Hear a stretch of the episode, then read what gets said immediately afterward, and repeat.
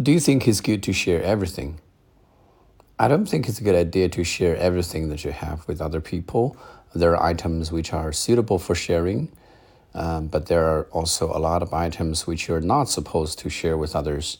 For example, after you buy a new electronic device, such as a digital camera, perhaps you only use it from time to time. Uh, it is just there uh, idling. Um, you're not using it, so it doesn't hurt if you um, share it with your friends from time to time, uh, as long as they keep it properly, as long as they don't mess it up.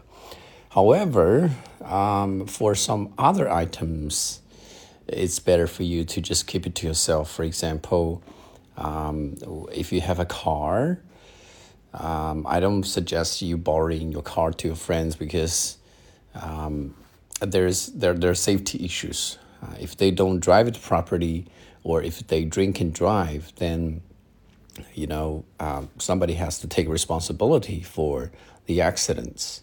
Also, um, items like clothes are not suitable for sharing as well. Uh, everybody has his own size. You know, you you can't guarantee that your size is right for your friends, and also there could be some uh, contagious diseases, skin diseases, uh, which could transmit uh, from one person to another. I'm sure you don't want that to happen to you or your friends. So we have to make choices accordingly.